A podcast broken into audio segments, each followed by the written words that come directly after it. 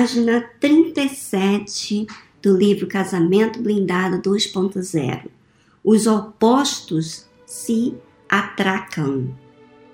O interessante é que as bagagens dela entravam em choque frontal com as minhas. É bem típico dos casais, os opostos se atraem, mas depois que casam, se atracam, enlouquecem um ao outro. Minha família era consideravelmente diferente da dela. Em casa éramos três irmãos e uma irmã. Não tratávamos a pobrezinha assim, como posso dizer, com tanta delicadeza. Éramos brutos. Minha mãe sempre servindo a meu pai e a nós. Raramente exigia algo para si mesmo. Vivia para ele e para os filhos. E meu pai, bem, esse já lhe falei como era. O conjunto disso como pano de fundo me fazia achar a Cristiane um tanto chata exigente demais, pegajosa, que reclamava de barriga cheia, um chiclete no meu cabelo. A imagem de uma mulher forte gravada em minha mente, pelo que conhecia de minha mãe, uma mulher que aguentava tudo, não ajudava minha percepção de minha esposa. Daí a minha maneira fria e dura de tratar Cristiane. Outro pedacinho de minha bagagem Cresci no meio de mulheres. Tinha irmã, muitas primas, muitas tias, amigas da vizinhança, amigas na escola, amigas na igreja e namoradas aqui e ali. Eu não via nenhuma diferença entre ter amigos e amigas. Depois de casado, isso não ajudou. A raiz de insegurança na Cristiane. Tampouco a minha maneira fria de ser com ela. Daí o ciúme. E lá em casa sempre fomos uma família de muito trabalho. Meu pai se levantava às 5 da manhã até no, no domingo. Ele iniciou a mim e a meu irmão mais velho no trabalho aos 12 anos de idade. Trabalhar duro sempre esteve em nosso sangue. Quando comecei a trabalhar na igreja antes de me casar, esse conceito aumentou pois agora não era mais por dinheiro e sim para ajudar outras pessoas. Somado ao fato de que me casei com uma filha de pastor, eu pensava que ela compreenderia muito bem a minha entrega ao trabalho. Porém, na verdade, estava deixando a Cristiane louca da vida comigo. Ela não me entendia, nem eu a ela. Vivemos por anos tentando mudar um ou outro em vão. Quando e como finalmente superamos as diferenças. Somente quando compreendemos o que estava por trás do nosso comportamento e fizemos ajustes para lidar com a raiz de cada conflito. Entendi que o problema que Cristiane tinha de suspeitas e ciúmes era minha responsabilidade também. Eu não podia fazê-la mudar, mas podia reduzir as razões que dava para alimentar sua insegurança vi que podia ajudá-la a ter mais confiança nela mesma e em mim. Deixei de debater e culpá-la pelos ciúmes. Comecei a me afastar de amizades com mulheres e a me limitar apenas ao contato necessário. Fiz questão de colocar uma distância e de buscar toda oportunidade para fazê-la ter a certeza de que era a única mulher na minha vida. Meu alvo passou a ser passar segurança para minha esposa.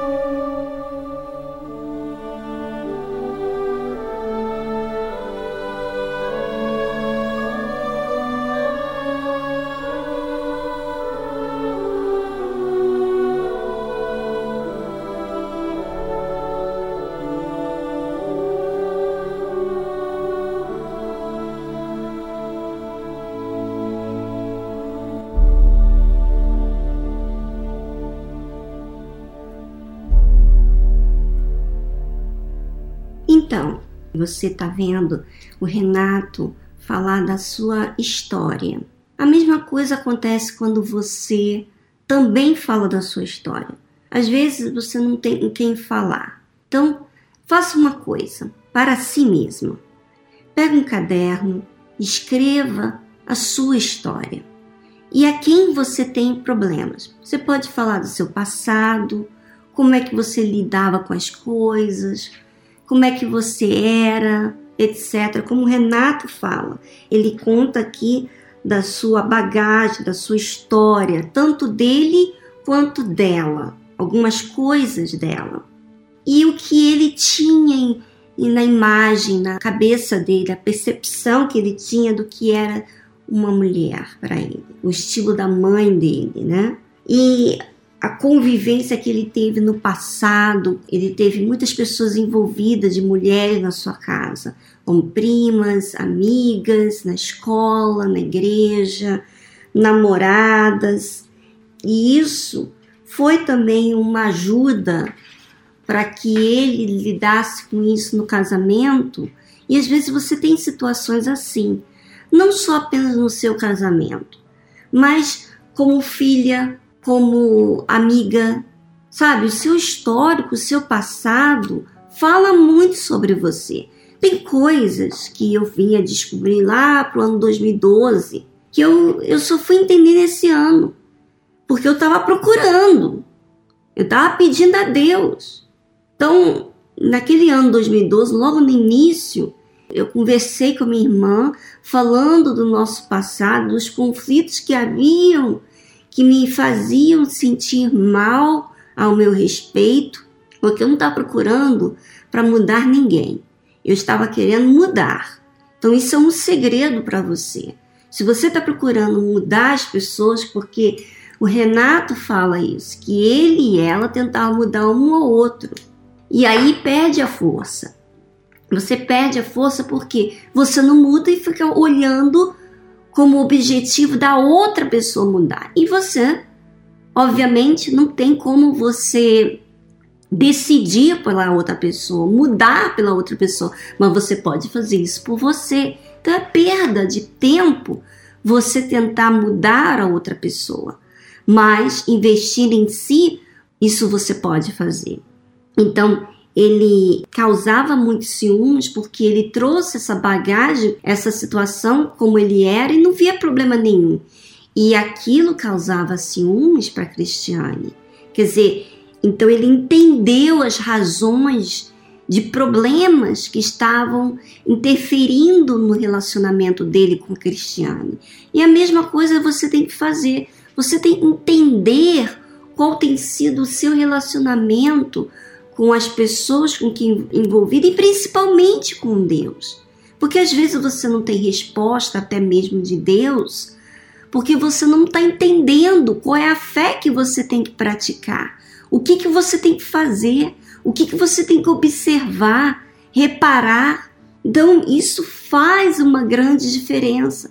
Você tem que querer servir. O fato de entender a outra pessoa, de você procurar olhar para outra pessoa, entender o lado dela, o histórico dela, tanto entender você mesmo como entender o histórico da outra pessoa, entender em Deus, você vai querer mudar as suas razões, você vai querer mudar as suas atitudes de problemas que você mesmo causa.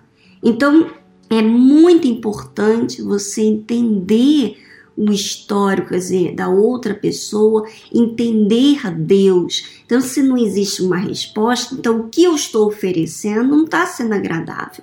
Se, como Renato, a esposa dele, não estava dando resposta positiva, quer dizer, ela não mudava, ele gerava problemas para ela, então ele entendeu que ele se afastando de pessoas isso ia ajudar ela a perceber que ela era a única mulher da vida dele. Então isso é servir a ela. Então às vezes você quer ser servido, mas você não quer dar o braço a torcer servir a outra pessoa. E isso que fala aliança com Deus. Quando se faz uma aliança com Deus, você serve a Ele. e ele serve a você.